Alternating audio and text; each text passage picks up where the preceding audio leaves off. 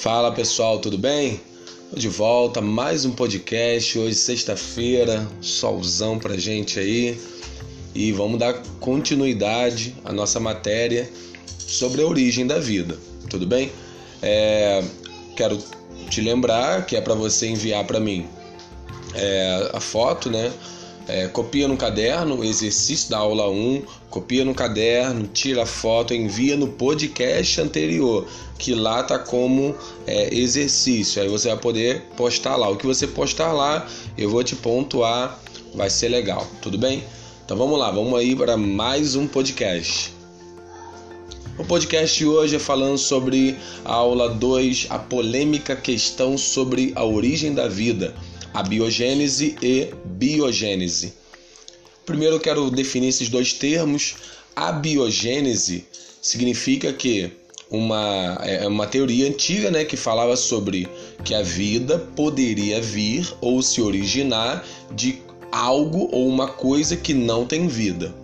E a teoria biogênese diz que uma vida só se origina de um outro ser vivo, de algo que também tenha vida, tudo bem? Então é, é essa briga aí é, que foi durante muitos anos e até mesmo séculos para se consolidar o melhor caminho.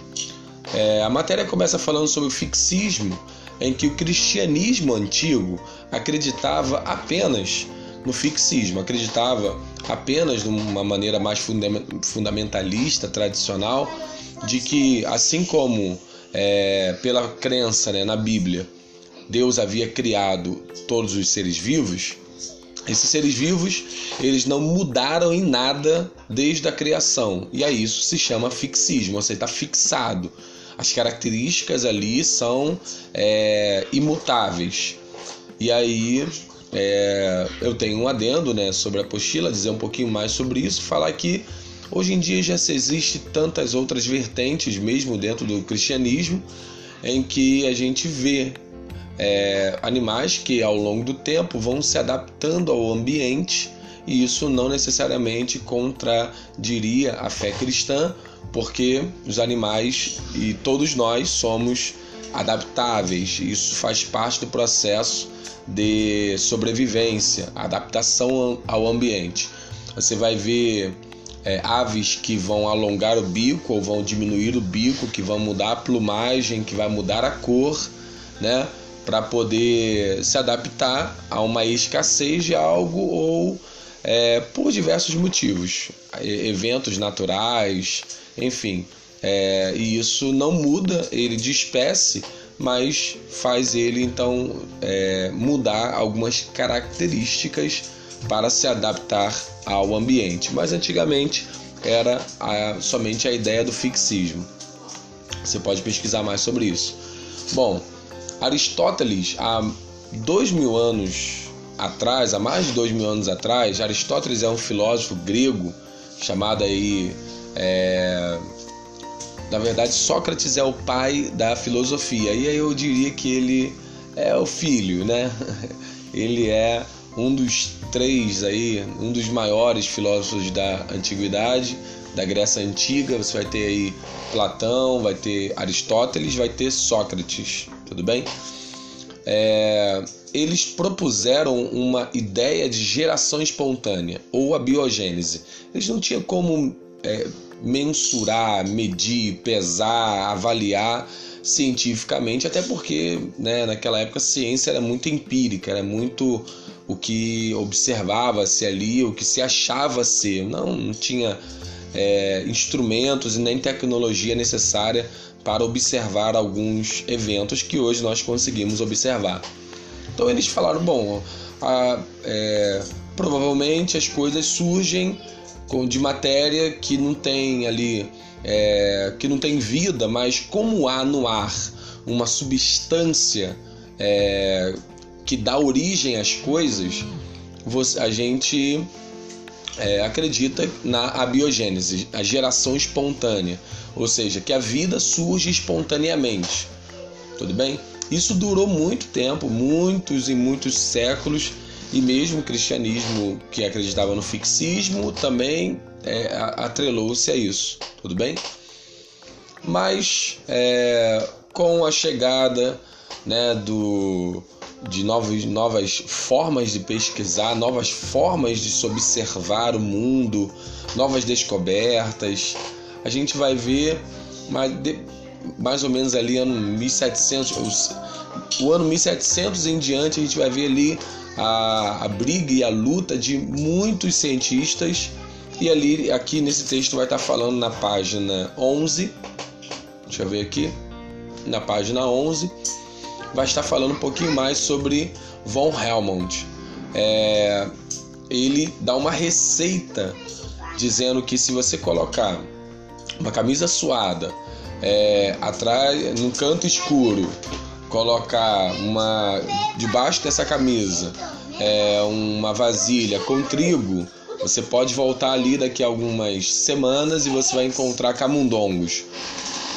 Como se essa coisa que tem no ar, né, que dá origem às coisas, junto com a camisa, junto com o trigo, junto com a, com a vasilha, dá origem a camundongos, né? E enquanto que isso, claro que, né, é claro que não é assim, mas na época foi muito aceito, muito difundido, muito. A questão é que ao deixar aquele ambiente propício, alguma ratazana, algum camundongo ia lá, encontrava comida, encontrava abrigo, encontrava um local escuro, ela se reproduzia e colocava os filhos dela para comer ali. No caso, a cria, né? E quando voltava, encontrava aqueles camundongos ali muito bem instalados. Aí falava, bom, tá vendo aí? Surgiu do nada esses camundongos. Parece até piada o que eu tô falando, mas era exatamente isso que acreditava-se naquela época. E aí alguns, vários, né? Mas um, um dos cientistas que vai estar lutando contra isso nesse primeiro momento se chama Red. Ele vai fazer um experimento com é, quatro vasilhas, eu estou na página 12, quatro vasilhas, em duas ele vai deixar é, uma carne, né, ou, ou, ou, coisas ali apodrecendo e aberto, onde as moscas podem ter acesso. E a outra está é, fechada. Vai, esse não foi somente esse experimento. Teve um primeiro momento que ele realmente totalmente lacrou, colocou uma tampa e na outra ele deixou aberto.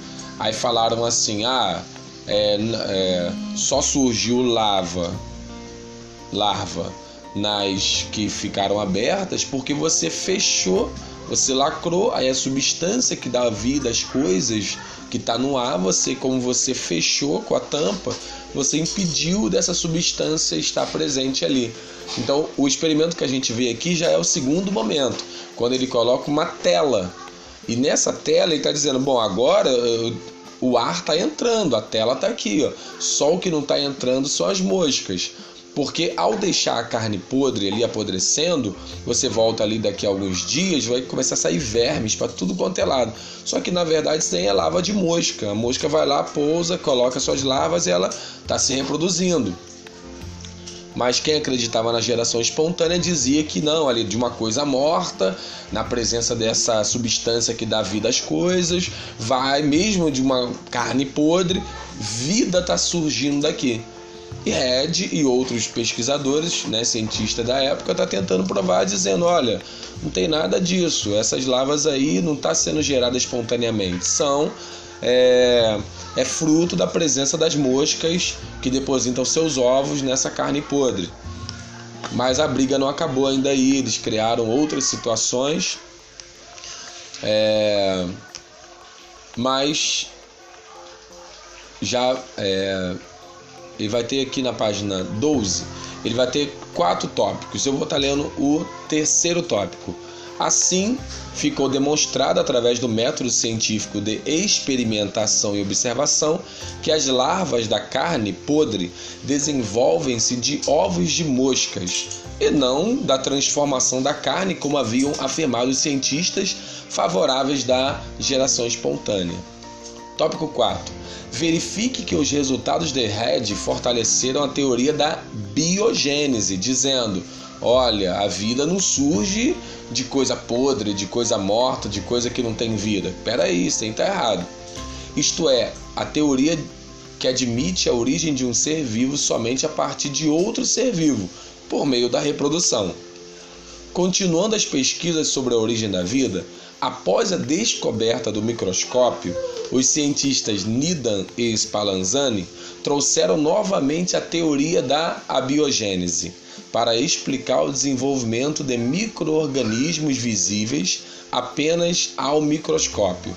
Você precisaria de um microscópio para observar os microorganismos.